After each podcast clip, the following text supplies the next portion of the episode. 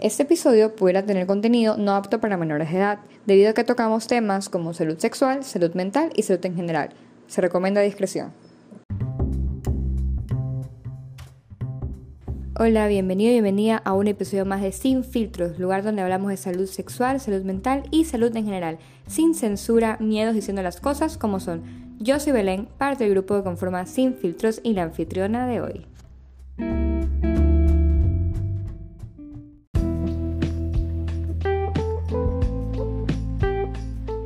Y bien, buenos días, buenas tardes, buenas noches.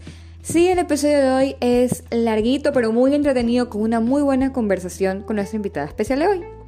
Antes de entrar al tema, eh, un espacio publicitario, auto espacio publicitario. Recuerden que ya se viene San Valentín, estamos a una semana San Valentín y si quieren, no sé, if you know what I mean, hacer cositas con su pareja. No mentira, sin filtro. Si piensan tener relaciones sexuales en San Valentín y quieren hacerlo de forma segura, no tengan miedo de pasar por nuestra cuenta de Instagram y Facebook, donde tenemos información acerca de lo que es el sexo seguro e infecciones de transmisión sexual. Y ahora, de una, vamos con el episodio. A ver, vamos a hablar de diabetes mellitus tipo 1, por eso se llama Pensando como un páncreas, viviendo con diabetes tipo 1, como ya pudieron haber visto en el título. Eh, voy a hacer un breve resumen de lo que es la diabetes tipo 1. La diabetes tipo 1 es una condición médica crónica autoinmune. Eh, ¿Por qué autoinmune? Porque el cuerpo, eh, el sistema inmunológico del cuerpo está destruyendo constantemente las células beta del páncreas que secretan insulina. Entonces, la persona que tiene diabetes tipo 1 va a tener que inyectar insulina por el resto de su vida y va a tener que pensar como un páncreas. Entonces, sin más preámbulo, demos paso a nuestra invitada especial de hoy, que es Adriana Mora. Hola. Hola, ¿cómo estás? Bien, bien emocionada. Sí, hace años que no hablamos, la verdad. Sí, sí, sí, en verdad he tratado de pensar como que cuánto tiempo ha pasado desde que nos graduamos y, y nada, cómo cada uno está sus carreras y toda la vida diferente. Qué fuerte. Es que siento que me gradué hace un año. Qué bestia. ¿Puedes creer que ya van a ser tres? Tres terribles años. Sí. sí. Ya mismo termina su carrera, ¿no? Sí, yo espero graduarme este año, eh, porque ahorita en el intensivo estoy haciendo, sí, siete de las trece que me faltan. Entonces, para mayo y para agosto me quedarían seis entre los dos semestres.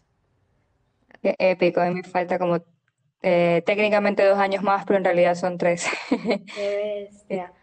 Pero en verdad te admiro un millón y como en general a toda la vocación de médicos, porque eh, más que nada ahorita con todo este tema de la pandemia se ha visto que es demasiada vocación en verdad y entrega y servicio eh, que les tiene que nacer del corazón, si no, ¿para qué? Claro. Sí, bueno, entonces, este, eh, para que saludes y te presentes ante los oyentes. Ya. Bueno, hola, yo soy Adriana Mora, tengo 21 años y vivo con diabetes tipo 1 hace casi 3 años. Y más o menos, eh, ¿en ¿Qué día, qué fecha fue que te diagnosticaron diabetes tipo 1 y cómo te diste cuenta que algo no andaba bien?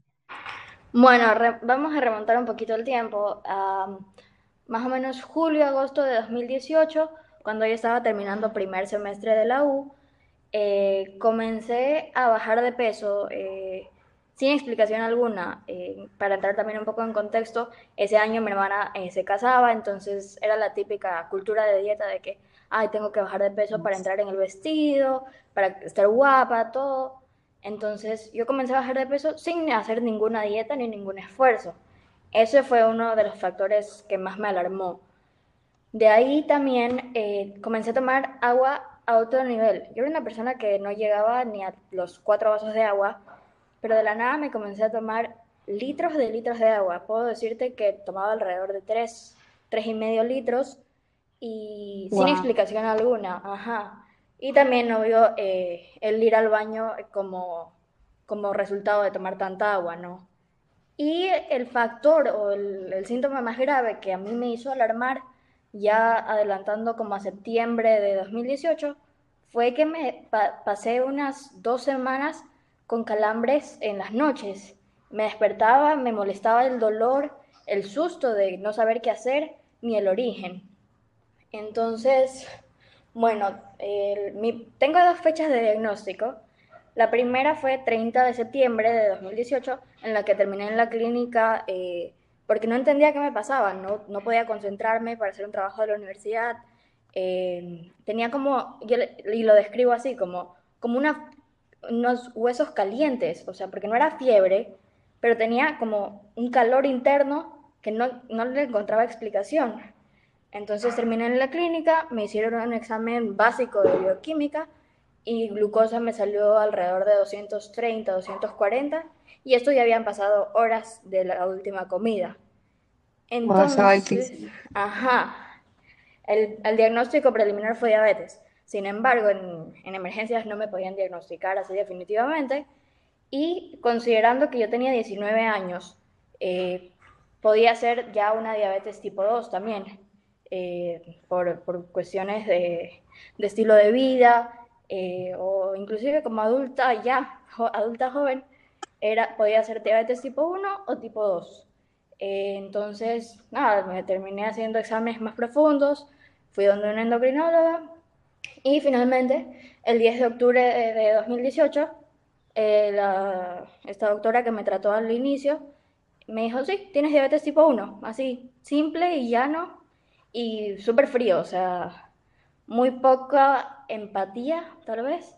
Entonces, para mí sí fue un shock súper fuerte el vivir, o sea, el el salir de la consulta y, e ir a la farmacia a comprar unas agujas e inyecciones y saber que esa era como mi sentencia eh, de por vida.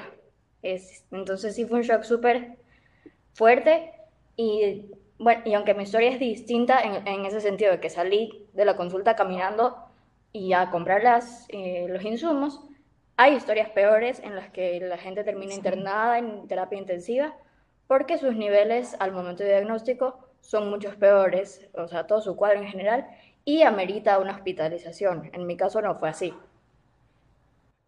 Claro, yo me acuerdo cuando yo eh, fisiopato yo estaba estudiando diabetes, salía que la mayoría, la típica que por eso se le dice la enfermedad del niño, porque se la diagnostican siempre en los niños. Pero eso también es un problema porque en adultos jóvenes como tú, eh, si primero se piensa en la diabetes tipo 2 y ignoran mucho la tipo 1 y también las, eh, la, la mayoría de endocrinólogas en nuestro medio, no quiero tampoco lanzar este shade a las endocrinólogas, pero la mayoría, sobre todo las más viejitas, son como que muy así, te lo dicen tal cual, como que no, no ven tanto la parte más de salud mental, de todo lo que implica, porque tienes que hacer un cambio de vida, cambio de vida, o hay otras que dicen, pero no te quejes porque tu debut no fue con cetoacidosis diabética, porque es el debut típico de un diabetes, de una persona que tiene diabetes. Y eso hace mucho, eso, eso hace mucho ruido en las personas porque se quedan como entonces no me quejo de lo que tengo, pero sí tiene una implicación en la salud mental y en el estilo de vida sobre todo, que es lo que, bueno, quisiera tocar sobre todo hoy, porque muchos ignoran la, el impacto que tiene tener una enfermedad crónica como la diabetes. Entonces, ¿qué te impulsó a crear One Drop at a Time, que es una cuenta que me parece súper chévere, la verdad? ¿Y por qué el nombre? Gracias. Bueno, en verdad comencé desde un punto de ignorancia, porque inclusive al principio, o sea, en este lapso que te cuento de, de, mi primer diagnóstico y mi segundo diagnóstico ya certero, yo ni siquiera entendía cuál tipo tenía, eh, no, sabía si era la buena o la mala. Entonces eh, dije, bueno, hay internet, voy a buscar recursos y encontré en Instagram eh, una comunidad online gigante, conectado con gente, bueno, un par de personas de acá de Ecuador. Nuestra comunidad está creciendo y poco a poco he ido conectándome con más personas, pero básicamente con gente de Estados Unidos, España, México, que son países donde está mucho más desarrollado todo el tema, o donde se, se habla mucho más, o se escucha eh, las personas eh, alzar su voz y crear conciencia. Entonces, decidí crear esta página como un método de conectar con estas personas que viven lo mismo que yo y también como un medio de educar eh, a la comunidad en general, a mis, familiares, amigos, gente que no conozco tal vez, pero la típica que ubicas, alguien de, ay, esta manera de mi colegio, o, o por ahí como conexiones de personas eh, aquí localmente, para educar y mostrar que no es una sentencia, o sea, eh, y entrando también un poco en el tema del lenguaje, como tú dices, eh, persona con diabetes. Así me gusta denominarme, porque yo no, a mí el término diabética o diabético eh, me hace sentir que es, o sea, que la condición me, se apropia de mi vida, pero no, yo tomo control de esta situación y la cargo día a día.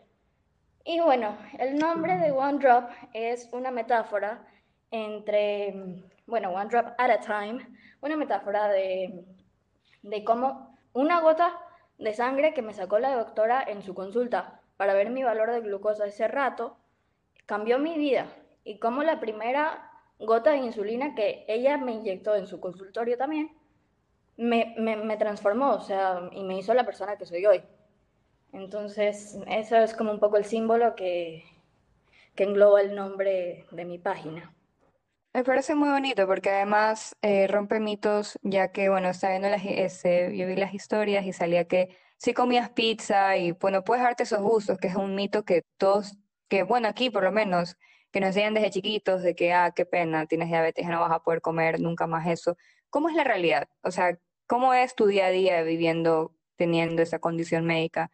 ¿Realmente eh, es un cambio drástico en la nutrición o crees que sí has logrado encontrar un, balance y, no, y no dejar de ser tú misma? Bueno, definitivamente me cambió como persona, o sea, no mi esencia, pero sí me dio muchas perspectivas nuevas de cómo ver la vida, de valorar cada día. Eh, afortunadamente estoy muy bien en términos médicos, encajo en todos los parámetros ok, pero sí, sí te da un, un nuevo sentido ¿no? a la vida. Y respecto a la comida, eh, sí enfrenté en un principio mucha restricción y limitación que solo me causó daño. O sea, como te digo, esta primera doctora que fue súper poco atinada, me dijo, olvídate del arroz, olvídate de comer justamente pizza, dulces, casi que mi hijito usted va a tener que vivir a punta de dieta, comida ligerita y ya está. O sea, y yo fui súper infeliz el tiempo que estuve de tratamiento con esa doctora porque mi relación con la comida se vio sumamente afectada. Entonces, cuando, ajá, cuando me di cuenta que eso solamente me estaba causando justamente problemas mentales, eh, inconformidad con mi cuerpo, con, con, mi organismo, digamos, el como juzgar por qué a mí, eh, por qué no me puede servir este bendito órgano, eh, me di cuenta que yo podía vivir sin restricción y ahí cambié mi, mi, mi perspectiva y mi, mi mindset como ah, ok, puedo encontrar justamente el balance, puedo darme estos gustos. No te digo que como pizza todas las semanas, ni que, no sé, tomo alcohol cada viernes, no. Eh, trato de comer sí balanceado, incluyo carbohidratos de buena calidad en mis comidas, eh, pero si se da la situación que tengo que salir a comer a un restaurante o que piden comida en algún lado, yo no me voy a privar de comer esas cosas.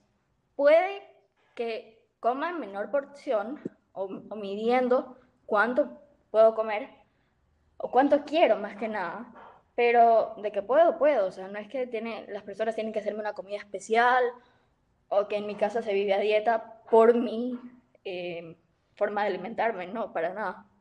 Soy sumamente normal y simplemente y creo que también es muy ventajoso que, como tengo la insulina, lo que sí es clave es saber contar los gramos de carbohidrato que tiene cada comida. Y en, el sentido de las comidas empaquetadas es súper fácil porque lees el número y yo en este caso he utilizado siempre una aplicación que me hace el cálculo y me indica cuántas unidades de insulina aplicar. Pero si no, solo se hacen matemáticas rápidas y, se, te puedes poner las dosis eh, aproximadas. A veces falla el conteo, no te voy a decir. Entonces puede pasar que eh, tú hayas considerado menos carbohidratos y termines al, al final con una glucosa un poco más alta de tu objetivo, pero en tu mente, y eso me pasa a mí mucho, en mi mente, yo disfruté esa comida, la asocio con haber pasado un buen rato con gente querida o un momento de, disfrute yo sola, por ejemplo, si, si, es que estoy comiendo algún postre o algo eh, mientras estoy sola, lo disfruto y ya está, me quedo con lo bueno. Y después eh, trato eh, el, el, síntoma, digamos, tal vez de una glucosa un poco más alta, ya sea haciendo ejercicio tipo cardio o aplicando insulina si es que no me provoca salir a hacer ejercicio.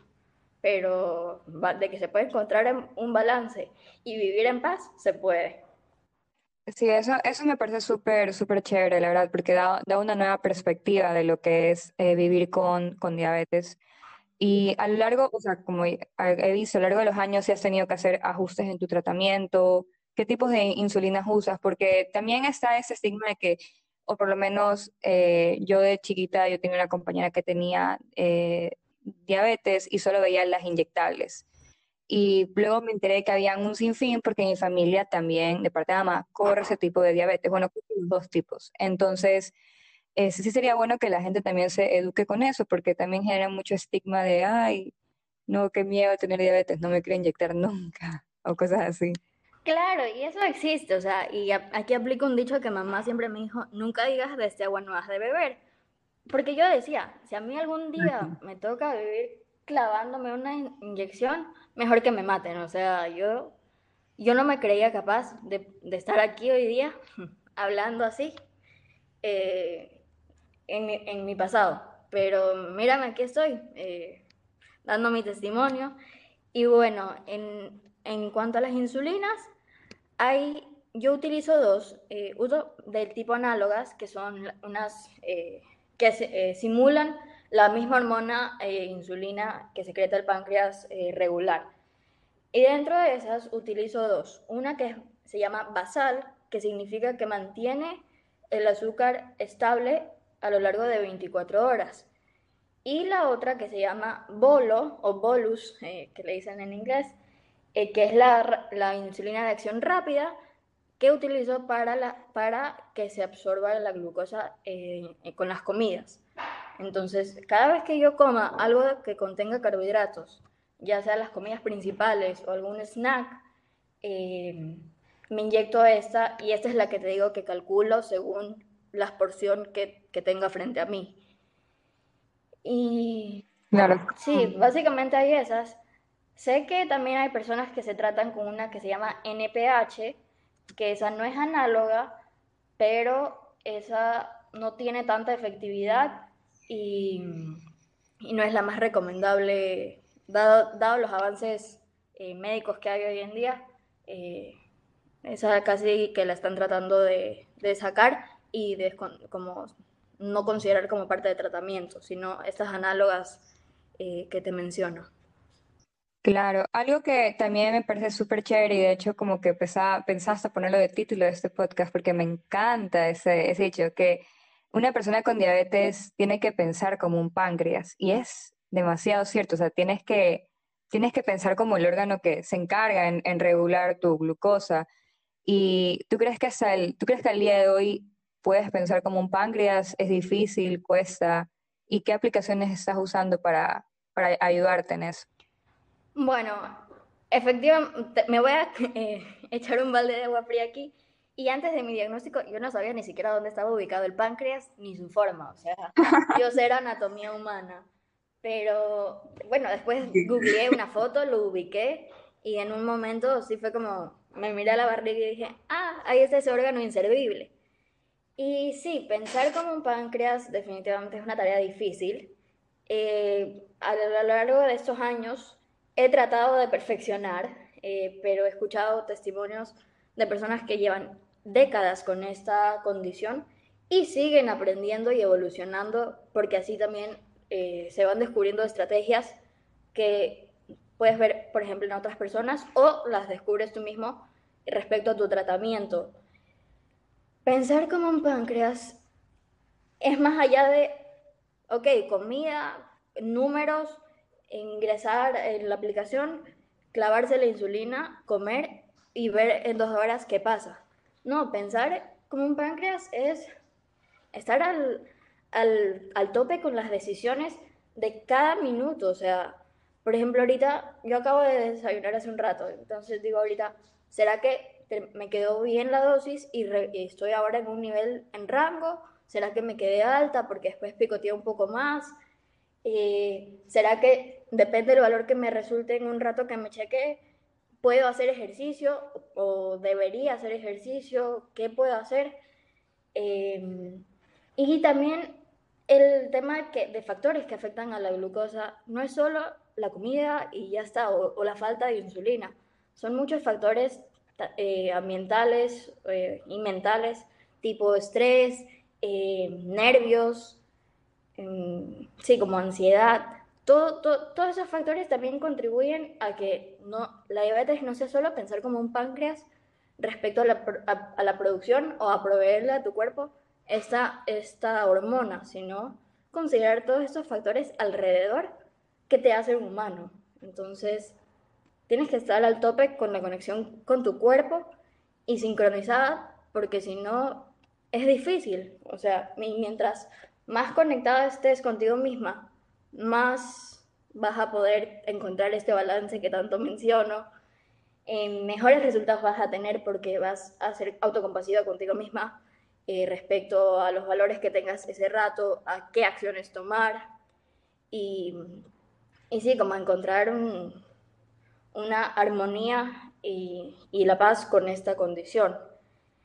Ahora, respecto a las aplicaciones, yo utilizo una que se llama Diabetes M, en la que tú, o sea, es fantástica, en verdad a mí me ha, salvado la vida, porque tú ingresas Sí, o sea, te da, yo sí he como en tu, en tu cuenta cómo te da todo, o sea, yo ya quisiera tener una aplicación así increíble, o sea, con la psoriasis no hay nada, la psoriasis es solo, mira cómo están tus placas, si están feas es que estás muy estresada, entonces tranquilízate, pero me parece increíble que hayan ese tipo de aplicaciones, hacen, puede ser hasta más llevadera vivir con eso.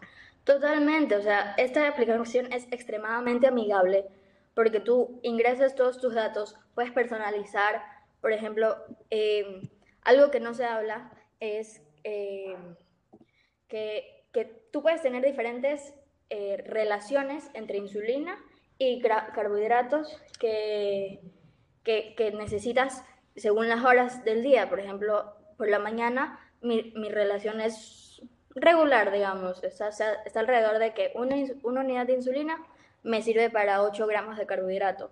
En el almuerzo la tengo un poco más baja, significa que necesito más insulina eh, por menor cantidad de gramos de carbohidrato y eh, por la noche eh, también es como de 8. Entonces, tú puedes regular según las horas de tu rutina o, las horas aproximadas en las que tú haces estas comidas principales, la relación que obtienes. Entonces, tú ingresas tu valor de glucosa ya sea porque te haces eh, la medición en el dedo o en mi caso que tenía hasta hace un tiempo los sensores que te colocas en el brazo, ingresas ese valor que te, que te sale en estos dispositivos y la cantidad de carbohidratos que vas a, consumir. Y ahí te va toda la cantidad eh, de insulina a inyectar, considerando no solo los carbohidratos, sino también factores como, por ejemplo, si está, si está más arriba de tu, de tu nivel objetivo, te aplicas una corrección, es decir, una, una dosis de insulina un poquito extra para alcanzar tu nivel objetivo eh, después de haber comido estos alimentos en, la hora en la que estés.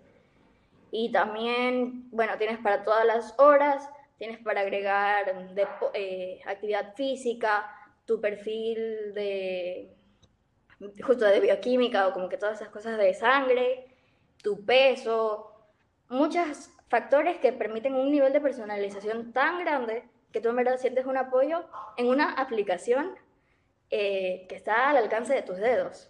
Y, en verdad eso sí ha sido maravilloso para mí y en verdad es lo único por lo que digo, yo no me despego del celular porque esa aplicación es mi vida en, en un cuadradito, literal. ¿Y cuántas veces al día aproximadamente te mides este, la glucosa? Que eso también, pues quería saber porque O sea, está eso de que no, solo tienen que medirse dos veces al día y luego están los que dicen no, tiene que ser todo el tiempo. Entonces, ¿cuánto, o sea, cómo es la realidad? ¿Cuántas veces una persona que tiene diabetes se, tiene que medir su, su, glucosa en sangre? Idealmente, y lo que dicen las guías eh, para un buen manejo, digamos, es antes y después, eh, o sea, antes de la comida y dos horas y media después de dicha comida. Em, entonces, si consideras que tienes tres comidas principales, serían seis medidas. De ahí, antes de dormir, eh, otra, vamos, siete. Si haces ejercicio, por ejemplo, antes y después, ahí están nueve. Si es que tú presentas algún síntoma, ya sea hacia la baja o hacia la alta, vuelves a hacerte un chequeo entonces ya estamos alrededor de 10 eh, chequeos diarios. Y eso supuestamente como lo mínimo. Yo te soy honesta y cuando tengo los sensores sí tengo un control mucho más riguroso porque es cuestión de escanear el, dispositivo y registrar el valor en, en, esta aplicación que te contaba previamente. Pero cuando, cuando no tengo los sensores, mi control sí se hace mucho más flojo y y solamente me hago antes de las comidas y por ahí una o que otra vez después. Entonces, aquí también me echo otro balde de agua fría que, mm, que sí, que no tengo tan buen control cuando no tengo los sensores. Pero es más que nada por pereza. O sea, sí, además, eso, eso es justo preguntar, como que sí, sí, sí te deja ser flexible, o sea, no es que, no es que andas ahí súper rigurosa, o, o, te crees o sea, que efectivamente es una persona rigurosa o te consideras una persona flexible y según tú, ¿qué es lo mejor que, que va contigo? Yo creo que un punto medio entre eh, un buen control, o sea, saber que tienes que hacerte los chequeos, pero tampoco dejar que eso te agobie, o sea, porque ya cuando te vuelves tan obsesiva, no, no obsesiva, pero tan justamente controladora de que todo te afecta de que, y te pones en un papel de víctima, eso te consume. Y en ese sentido, yo sí me considero súper flexible y fresca, en el sentido de que si me dices, ok, eh, salgamos a comer, eh, estamos en un día regular, vamos a comer eh, alguna cosa por aquí, por la calle, ok, vamos, perfecto, porque tengo mi insulina conmigo, puedo comer lo que tenga enfrente. O vamos no sé, de paseo. Ok, llevo mi insulina con mi paquete de, de, frío para mantener la temperatura y estoy, o sea, no es que, ay, es que no puedo salir de mi casa porque, porque no quiero comer fuera o, o, porque la condición no me lo permite. Todo está en tu mente y en el chip que, que tú quieras ponerte. Hay gente que he visto justamente en la comunidad online que vive muy desde el sufrimiento, desde la sentencia de que esto es un padecimiento y como una, una tortura, eh, pero yo no, o sea, yo digo, si es que me pongo en ese chip, yo, o sea, se me va a acabar la vida, no voy a tener interés en vivir y, no voy a disfrutar. Pero al contrario, yo quiero vivir al máximo, eh, obviamente evitar complicaciones eh, a largo plazo, las complicaciones que tanto se hablan, pero saber que tengo un balance, saber que vivo eh, el día a día sacándole el jugo y bailando con mi condición al lado mío. O sea, porque es, y alguien me lo dijo así, tiene que ser tu mejor amiga, o sea, en verdad, con la que vas a vivir 24/7, 13 y 5, así que más te vale que te hagas amiga que enemiga. Y así ha sido, eso ha sido como clave para mí, hacerme amiga. Obviamente hay días en los que le, quiero jalar los pelos, dejar de hablarle y decirle casi que por qué existes en mi vida, pero son momentos o episodios propios del agobio que conlleva eh, pensar tanto eh, y vivir con esta condición eh, tan presente, o sea, porque no es como que, ay, tomo la pastilla a las 12 y se acabó. No, esto es todo el tiempo, o sea, si no pensaste, ya pasó algo. Claro. ¿Y alguna vez has tenido, hablando ya de complicaciones y este, problemas que puedan surgir, has tenido alguna vez picos de, o sea, de hiperglicemia o has tenido bajones como hipoglicemia y, y si alguna vez has tenido que recurrir al médico urgentemente, porque eso también aterra mucho a la persona que recién ha sido diagnosticada y se está enfrentando a ese nuevo mundo.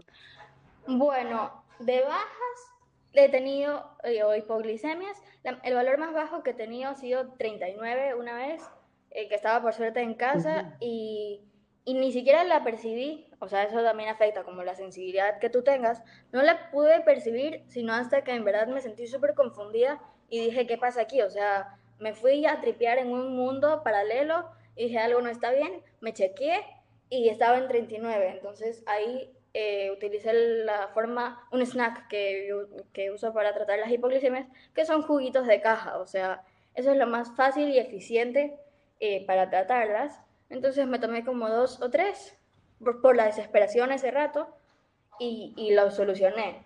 Pero eso está catalogado como una hipoglicemia severa. Hipoglicemia severa es aquella que es inferior a 54 eh, miligramos sobre decilitro. Entonces, eh, esa fue, ese ha sido uno de los peores episodios. Pero nunca he convulsionado o me he desmayado por un nivel de azúcar demasiado bajo. Afortunadamente nunca he tenido eso. Y al contrario, en las hipoglicemias, eh, ¿se considera hipoglicemia? Eh, hiperglicemia, perdón. a las que son superiores a 180. Y de esas he tenido un par.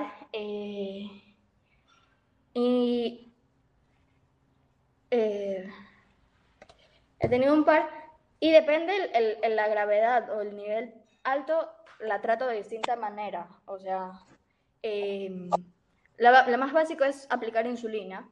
Eh, otra opción puede ser aplicar insulina y hacer cardio como una caminata de alrededor de 20 minutos.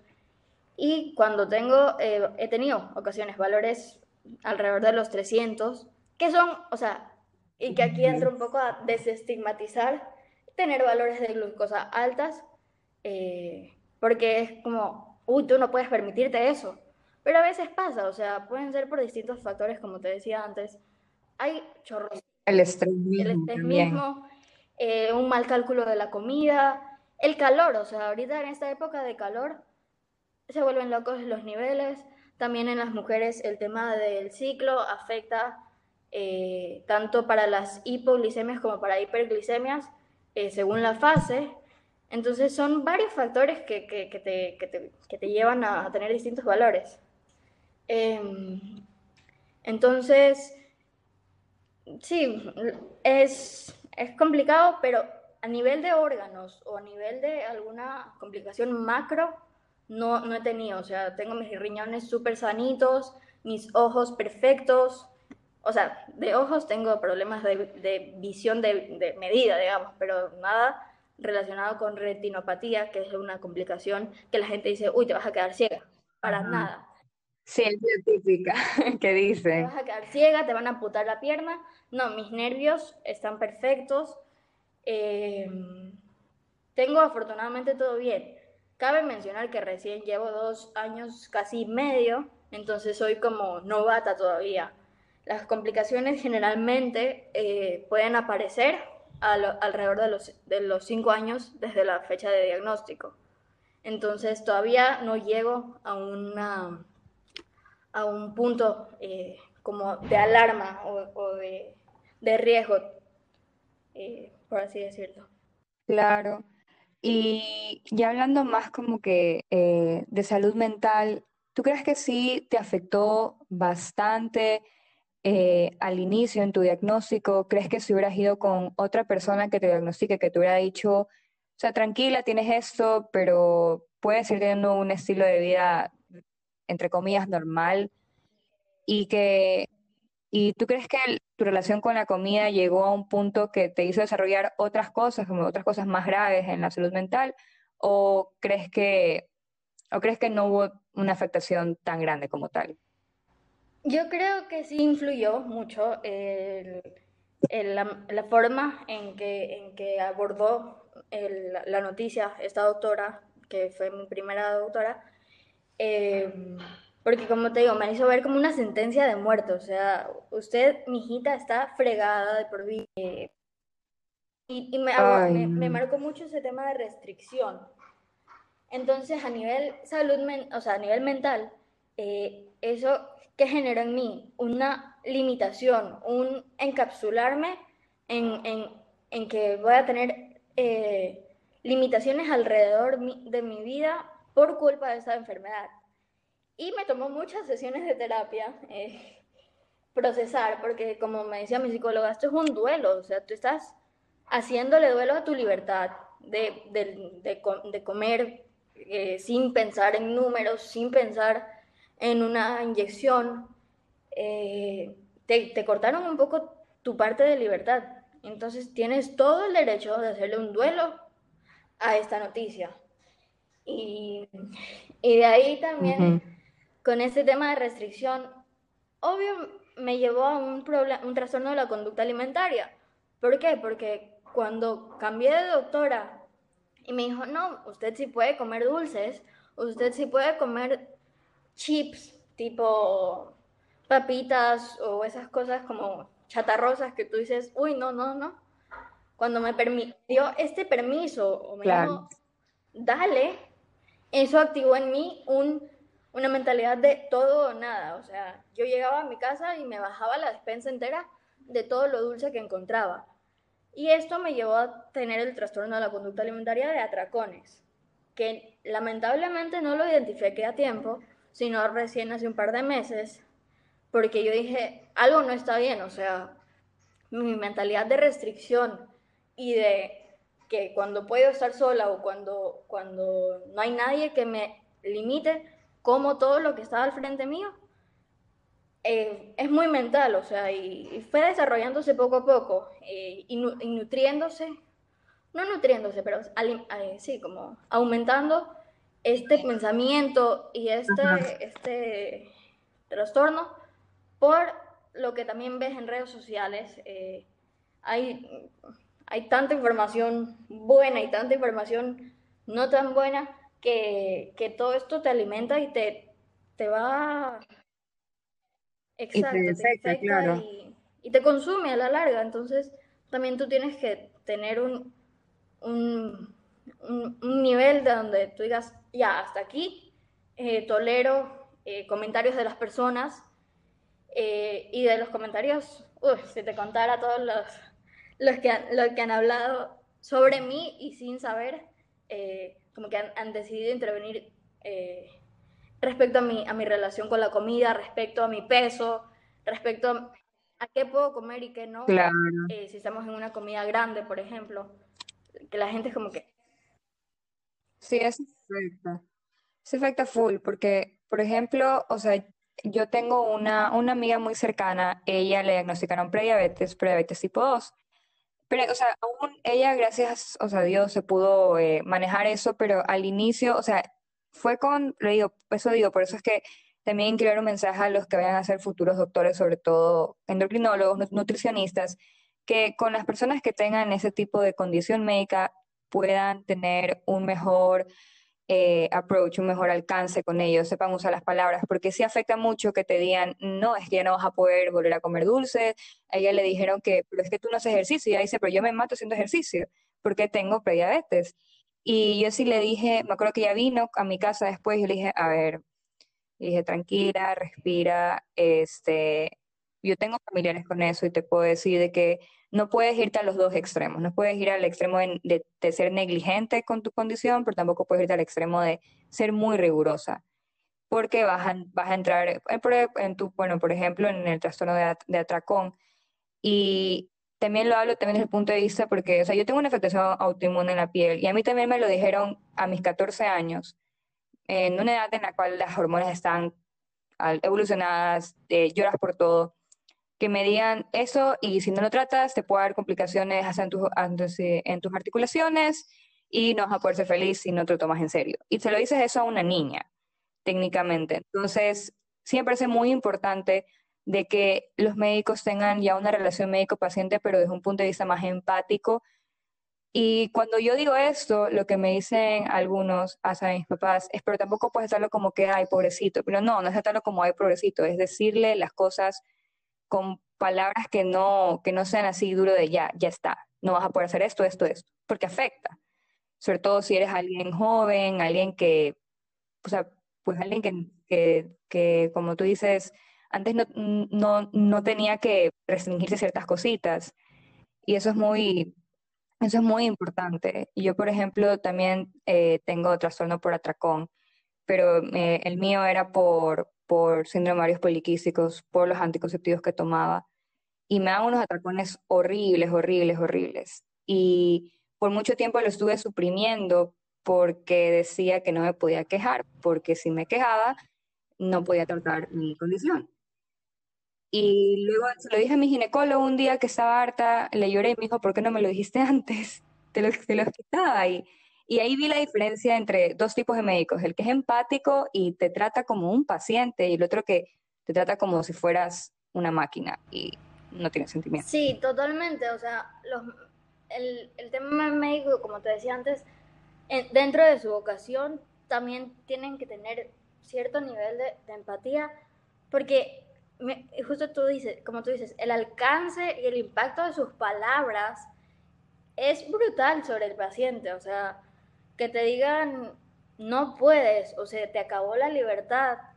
Ese tipo de palabras te hieren, o sea, literalmente te marcan una herida a nivel psicológico muy fuerte. Y encontrar un médico empático para mí ha sido fantástico. La doctora con la que me trato actualmente también tiene diabetes. Entonces hablamos el mismo lenguaje. Eh, sí, es, una joya esa doctora, en verdad. Es maravillosa. Eh, justo la encontré por la comunidad local eh, que comentábamos como que, ay, qué doctores recomiendan. Cada uno iba poniendo el suyo. Hasta que llegué donde esta doctora, yo dije, ¿sabes qué? Le voy a dar un chance. Y ha sido fantástico. No solo por esto que te digo que entiende al 100% lo que vivo, porque ella también lo vive en carne propia, sino también por su eh, accesibilidad. Yo cada semana o cada 10 días le mando mis, mis eh, mi PDF de resultados y me dice, ok, ¿qué crees que pasó aquí? O ¿qué podemos hacer acá? O haz esto. Pero desde un punto de vista de ayudarte y empoderarte a que tomes por, digamos, el toro por los cuernos y tú aprendas a hacer las modificaciones por tu cuenta, no desde un punto de, de reclamarte y de reprimirte por qué hiciste mal aquí o por qué tuviste el azúcar alta a tal hora o por qué comiste tal cosa. No, para nada. Entonces, creo que tienen un deber muy grande el en, para trabajar esa parte emocional o esa inteligencia emocional para poder canalizar bien el mensaje con sus pacientes y poder darles una tranquilidad y una garantía de que se puede vivir bien, o sea, y que esto no es una sentencia de muerte como, como muchos lo pintan. Claro, y además afecta mucho. En mi familia tengo, de parte de papá, eh, hay diabetes tipo 2 adquirida porque la verdad es que, bueno, también puede ser genético, no sé, pero bueno, ellos, sí, mi familia, ellos son los que eh, tienen una negligencia en su enfermedad, pero tampoco ayuda porque ellos no se siguen yendo con esa endocrinóloga, pero ellos iban con una endocrinóloga que les retaba, pero así retaba, y está bien que llames la atención a un paciente que no está cumpliendo sus cosas, pero hay formas, ¿no? Como tú dices, que te digan, bueno, aquí qué pasó, y a una retroalimentación, y otra es que te, que te griten, y te reten y eso, y eso repercute en ellos, de que no solo si antes no prestaban tanta atención, ahora no van a querer ni ir con la doctora porque dicen, ah, es que me va a retar, si al final es, es mi cuerpo, no importa. Entonces sí veo la repercusión y me acuerdo que un tío sí me dijo, pero Belén, si vas a ser médico, por favor no seas brava. Y yo como, ¿por qué? Y ahí me contó. Y dije, la verdad es que sí, tiene una implicación muy fuerte. ¿Y tú crees que ahora en, en tiempos de COVID, te sientes más amenazada por la, por la enfermedad? ¿Cómo viviste la cuarentena? ¿Te, ¿Tuviste una medida, tomas alguna medida adicional para protegerte? Bueno, el, al principio cuando cerraron todo, en efecto, todos en casa, y yo no salía. En, en mi casa fue papá quien, quien hacía eh, las compras del supermercado.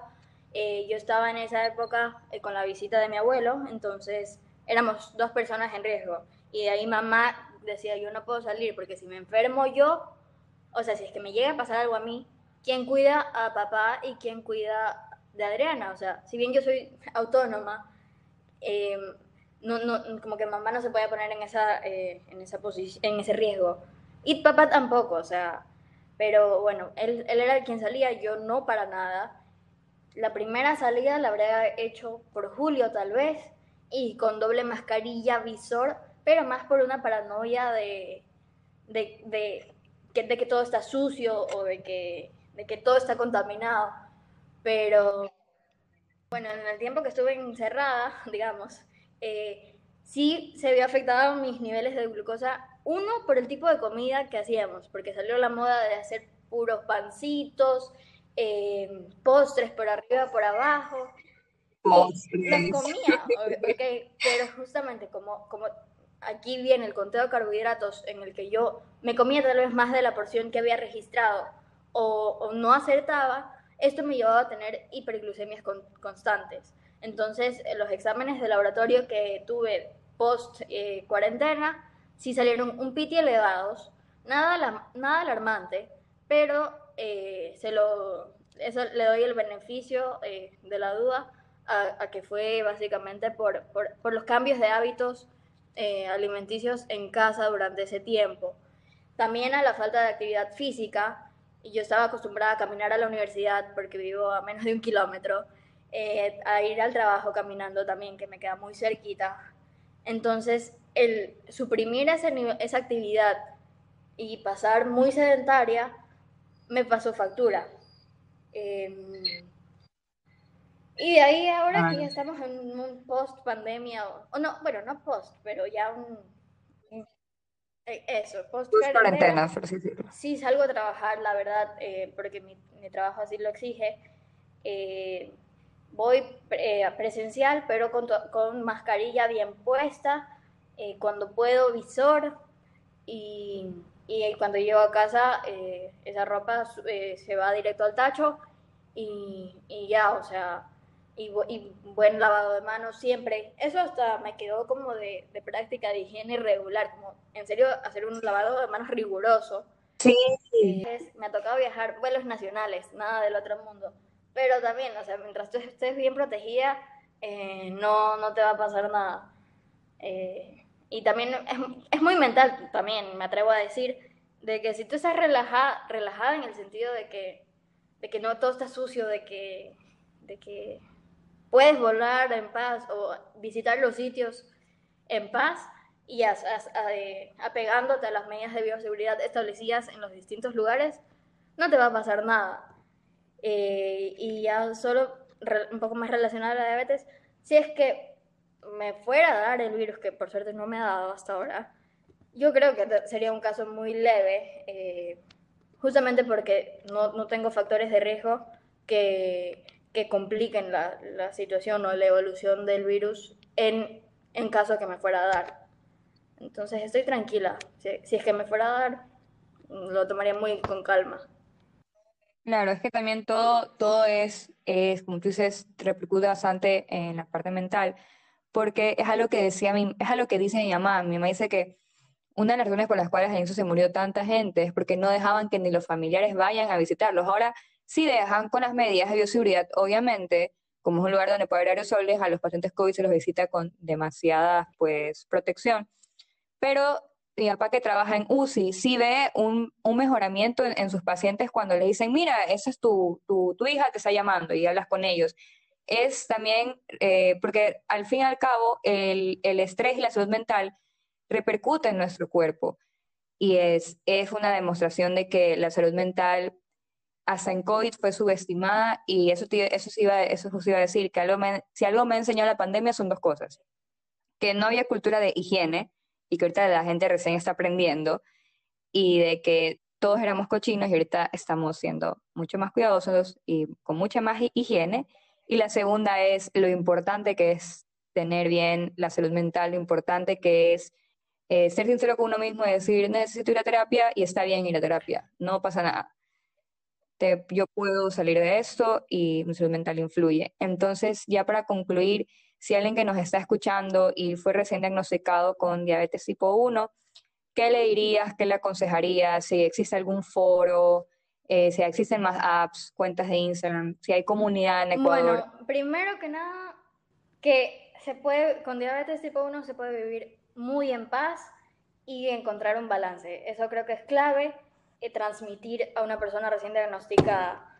De ahí, respecto al apoyo en Ecuador, eh, bueno, en Guayaquil, que es donde estamos nosotras, hay una comunidad que se llama Blue Pals, eh, que es un chat de WhatsApp creado por, por, dos personas que viven con diabetes tipo 1 hace muchos años y quien lo encabeza, y, y aquí voy a, referir un recurso muy valioso, es la cuenta Diabetips S, que es la doctora Doménica Sotomayor, que se ha dedicado, eh, ella es educadora certificada en diabetes, eh, que hay muy pocos profesionales con esta, con esta especialidad. Eh, de ahí también en el tema nutricional y en la educación respecto a diabetes está la nutricionista Gabriela Cucalón, que es con quien me trato el tema alimenticio.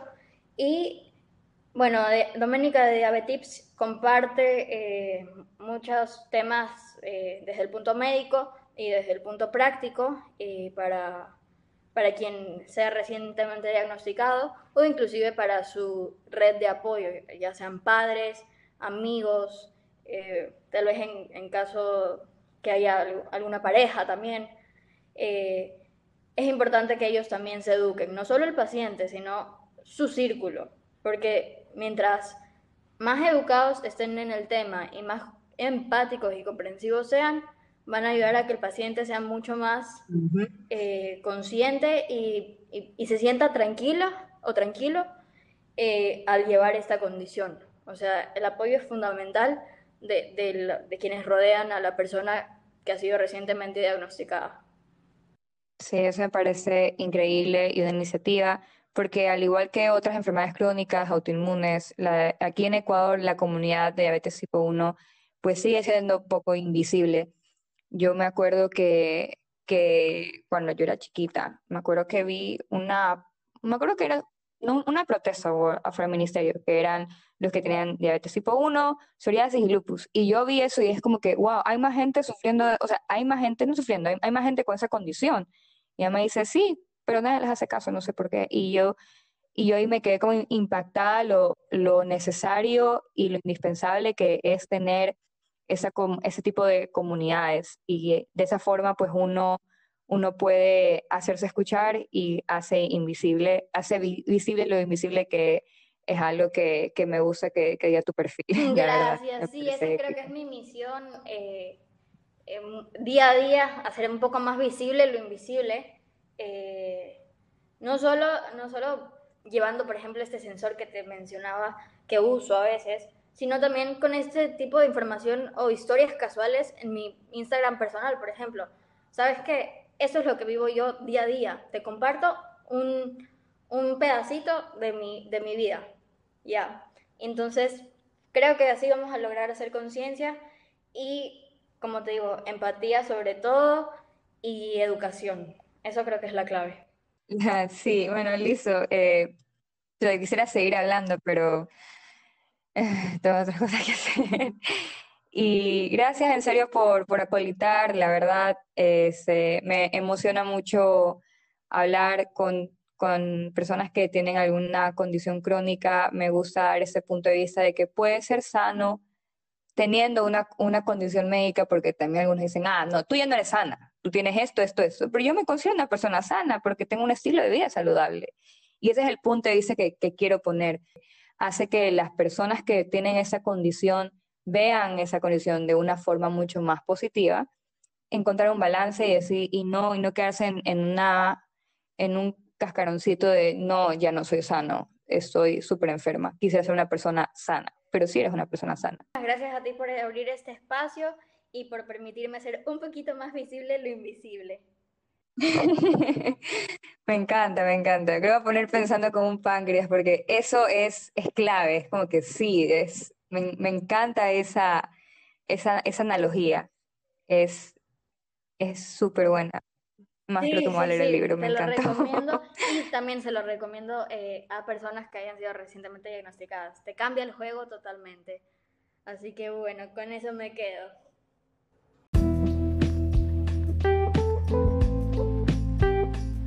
Y bien, esto es todo por hoy. Estoy muy feliz de traerles y muy emocionada de poder traerles este tipo de contenido. Eh, ya con la reflexión final, creo que lo más importante es que si tienes una enfermedad crónica, eh, como dice Adriana, este, todo está en la mente. Eh, no, no tienes que estar en ese chip de la víctima, tienes que cambiarte el chip. No tengas miedo a ir a terapia. estás en tu derecho de tener tu duelo ya que la vida te cambia y a los que sean futuros médicos, nosotros también somos los responsables en nuestros pacientes, en nuestros futuros pacientes, en que ellos tengan ese cambio de mentalidad. Por lo tanto, si vas a trabajar con pacientes que tengan enfermedades catastróficas como el cáncer o eh, vas a trabajar como endocrinólogo, dermatólogo y pues te va a tocar diagnosticar enfermedades crónicas que puedas tener el alcance adecuado y las palabras adecuadas desde la empatía, porque esa persona puede ser tú.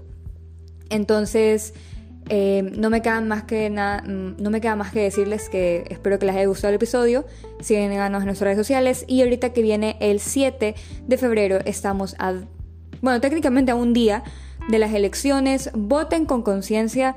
Necesitamos cambio. Y no tenemos que volver a la corrupción. Y bueno, ya está. Mm, cada uno tiene su opinión desde su realidad.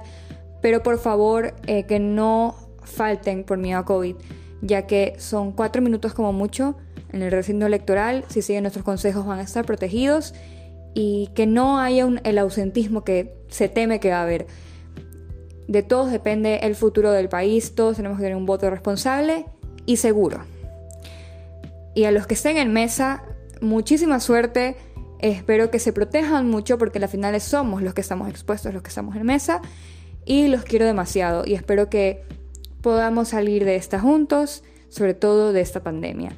Y depende de todos. Yo sé que dije la broma de tener relaciones sexuales en San Valentín, pero por favor no la tengas con Raimundo y todo el mundo, porque también influye en el contagio. Tener relaciones sexuales responsablemente este San Valentín. Lo, lo volveré a hacer acuerdo en el próximo episodio del próximo viernes y lo vemos el próximo viernes. Bye.